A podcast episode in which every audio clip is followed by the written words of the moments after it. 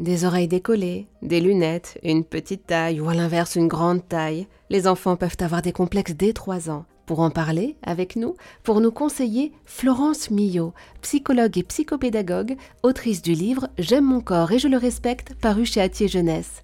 Bonjour Florence. Bonjour Eva. Expliquez-nous que puis-je faire en tant que parent au quotidien pour aider mon enfant à aimer et à respecter son corps? La première chose qu'on peut faire pour aider son enfant, c'est prendre soin de son corps avec lui. Quand on l'habille avec des gestes tendres, prendre le temps de choisir les vêtements de ce qu'il aime, tous ces petits détails au quotidien qui montrent que son corps est précieux.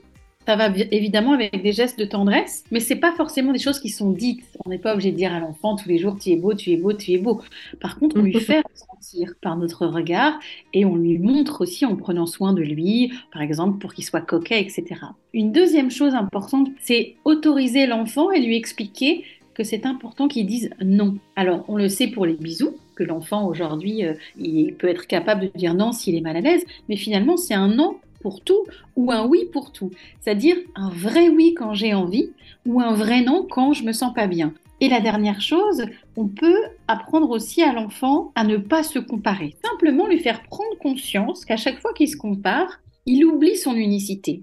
À chaque fois que tu me dis que euh, euh, Lou, elle est plus grande que toi, tu oublies ton super pouvoir. C'est lequel ton super pouvoir? Alors on déplace le focus de l'enfant sur autre chose. Et à chaque fois qu'on entend se comparer, ou à ses frères et sœurs, mais lui, euh, il est plus intelligent, il réussit mieux à l'école, il ceci, cela, Ah, là, tu es en train de parler de ton frère. Moi, j'ai envie que tu parles de toi c'est quoi ton super pouvoir? Et on recommence. Évidemment, c'est une éducation à, l'émotion, ça se fait pas en une fois.